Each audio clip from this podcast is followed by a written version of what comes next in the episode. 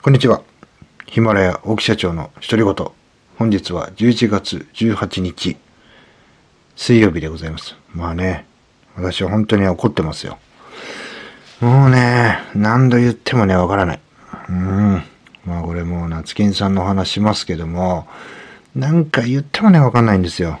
もう、どうしようもないなっていうとこでね。で、何に怒ってるかというとね、まあ僕とあの雑雑談して話してる時にですね、まあねお、お互い好きなものってあるわけじゃわけじゃないですか。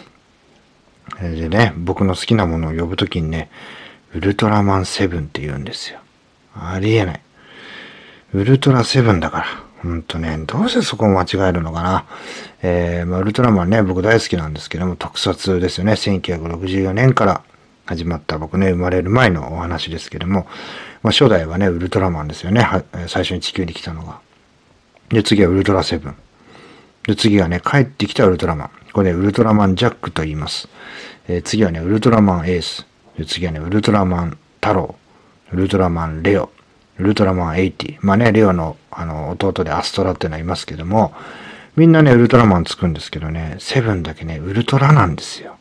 ここをね、しっかりとね、押さえておかないとダメなんですよ。毎回毎回ね、社長の好きなウルトラマンセブン、ウルトラマンつけるなーっつってね、僕ね、怒ってんですよ。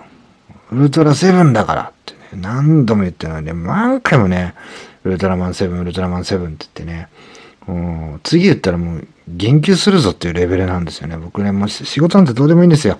そこのね、あの、相手方の好きなものをね、間違えてね、覚えないでよっていう、そこ一番大事ですから。これをね、今日はね、もうちょっとね、今日も、今日もかな。